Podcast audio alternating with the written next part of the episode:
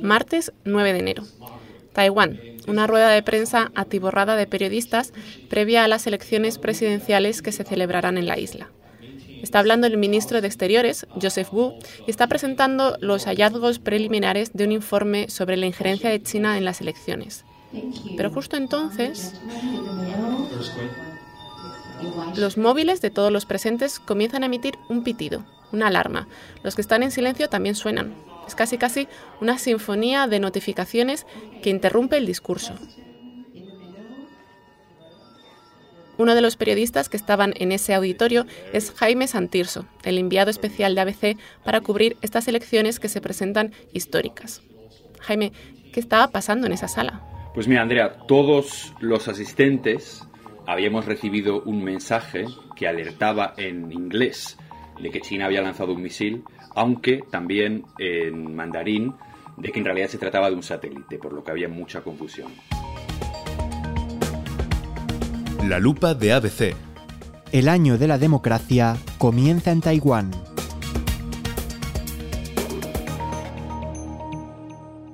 Yo soy Andrea Morán y hoy me acompaña desde Taipei Jaime Santirso.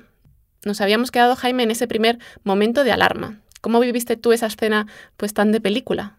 Sí, Andrea, pues fue un momento muy, ah, muy potente en el que he estado reflexionando mucho esos días. Contenía un poco, yo creo, la, la, posición que caracteriza el presente y la actividad periodística, ¿no? que es realmente no saber qué curso va a seguir la historia entre todos los posibles. Eh, en el caso de que un hipotético misil realmente hubiera sido lanzado desde China hacia Taiwán, esos primeros instantes de incertidumbre hubieran sido iguales. ¿no?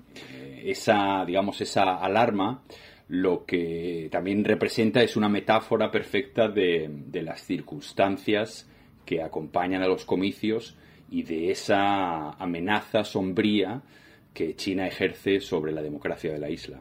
Finalmente, se ha confirmado que se trataba en efecto de un satélite. No obstante, sabemos que la relación entre Taiwán y China es tensa desde hace años. Se han ido sucediendo advertencias, avisos, actividades militares, incluso siempre al borde de la amenaza de la guerra. Mm, yo creo que mm, la mejor manera de conceptualizar el conflicto alrededor de Taiwán es entenderlo como una guerra civil que lleva congelada desde hace 70 años. Eh, el hecho de que las tropas nacionalistas de Chiang Kai-shek en el 49 se fueran a Taiwán, se refugiaran allí y, a partir de entonces se crea como mm, dos caminos políticos alternativos, ¿no? que por un lado lleva a la República Popular China, que es el continente, que es ese régimen comunista que conocemos, y por otro lado, mm, también después de un tránsito autoritario, al sistema democrático que Taiwán es ahora. Taiwán es de facto un territorio autónomo, eh, el cual, a consecuencia de esa herencia histórica, China reclama como una, como una provincia rebelde a la que nunca, y eso es muy importante y nos devuelve a esa alerta, a la que nunca ha renunciado a subyugar por la fuerza. Antes de preguntarte por el análisis interno, fijemos si te parece las claves geopolíticas, porque estábamos hablando de China, pero también tenemos que mirar hacia Estados Unidos, ¿verdad? Que siempre es una pieza importante en este tablero. ¿Cuáles podrían ser las repercusiones internacionales de estas elecciones? Claro, Estados Unidos es el tercer actor en este, en este esquema. Ah, y es un actor fundamental, además, porque el reconocimiento de la comunidad internacional pivota o bascula desde, desde Taiwán hacia China con el establecimiento de relaciones diplomáticas entre China y Estados Unidos en los 70, ¿no? cuando China se incorpora a la comunidad eh, internacional. Estados Unidos adquiere, a raíz de, ese proceso, pese a que no tiene relaciones diplomáticas oficiales con Taiwán, adquiere el compromiso de defenderlo, de acudir en su defensa.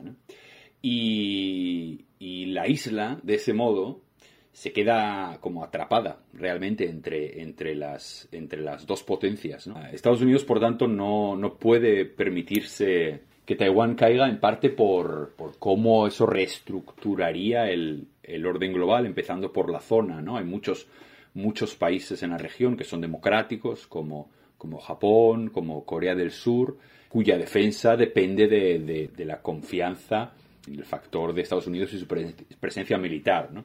En tus crónicas del periódico, Jaime, hablas sobre la narrativa de las elecciones taiwanesas. ¿A qué te refieres exactamente con esa expresión? ¿Y cómo dirías que encaja esa potencial guerra en el relato que, se está tejiendo, que has detectado? Claro, por la peculiar posición geopolítica de Taiwán, el factor clave que caracteriza las elecciones es el papel de China ¿no? y, su, y su injerencia que ha sido, eh, además que es, evidente, es manifiesta, ¿no? Por medio de la presión militar, la coerción económica, la, diseminación de desinformación en, redes sociales, eh, con las que el régimen plantea, caracteriza los comicios como como una manera de evitar la guerra, ¿no? que en la práctica supone realmente asumir sus, sus postulados. Por contra, de manera simétrica, eh, el gobierno, el Partido Progresista Democrático, que es el, es el favorito, lo que plantea es las elecciones como una manera de defender la democracia, de asegurarse de que, de que, de que el resultado de las urnas es fruto de la elección libre de los taiwaneses y no de las presiones del Partido Comunista. Son dos relatos simétricos, ¿no? aunque opuestos en su enfoque, y, y además ambos lo que tienen también en común es que incluyen la sombra de, un conflicto militar que, en los últimos años se ha hecho cada vez más presente en el discurso político y social. Estamos escuchando a Lai Ching-te, el candidato del Partido Progresista Democrático. Este sábado el PPD buscará en las urnas un tercer mandato. ¿Qué puede pasar si gana y qué puede pasar si pierde? ¿Cómo crees tú que cambiará la situación para los taiwaneses? Em, el otro día en un evento político eh, alguien comentaba que, en realidad el resultado de las elecciones de Estados Unidos en noviembre tendrá una influencia mucho mayor en el curso político de, Taiwán que lo que suceda en estas elecciones, ¿no? Lo cual es, eh, es una exageración, pero sí que tiene algo de verdad. Porque el resultado de estas elecciones no alterará los elementos fundamentales de, esta situación, ¿no? de, de este problema casi irresoluble que es el statu quo y, la rivalidad entre China y Estados Unidos que tiene a, Taiwán en el medio. Una victoria de Lai podría mm, agravar, si quieres, un poco las, hostilidades, porque Lai ah, es una persona, mm, es un autodeclarado soberanista. En un evento el otro día defendía que, por ejemplo, que Taiwán no necesita declarar la independencia porque, porque, ya, porque ya es un país independiente de facto. ¿no? En algunos sectores mm, de la sociedad, mm, políticos con los que hemos hablado estos días, preocupa que ese perfil más, más soberanista, eh, digamos, incremente también la presión para que China se vea se vea obligada a, a, reaccionar y por tanto, digamos, acelere esa espiral que puede llevar a un conflicto. De cara a este fin de semana, ¿qué dicen las encuestas? ¿Hay un favorito claro?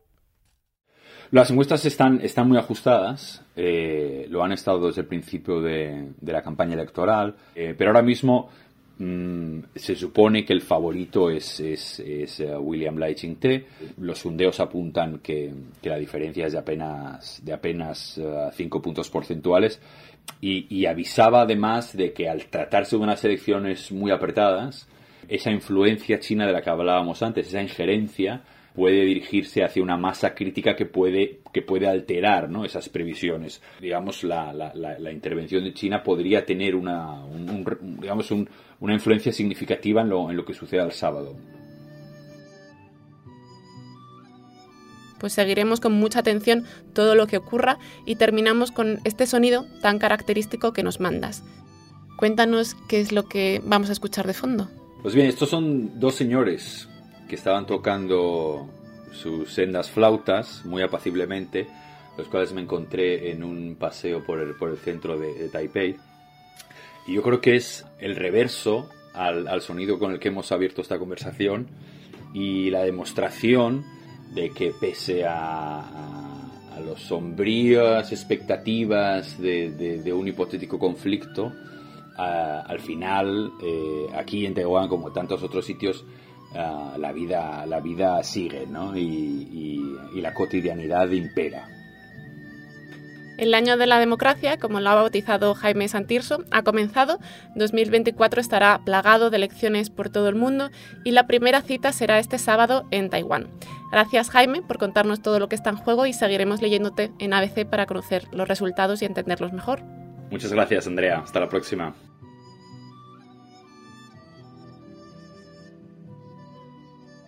El guion de este episodio ha sido escrito por Andrea Morán con la colaboración de Jaime Santirso. Si te ha gustado, suscríbete a la lupa de ABC en tu plataforma de podcast favorita.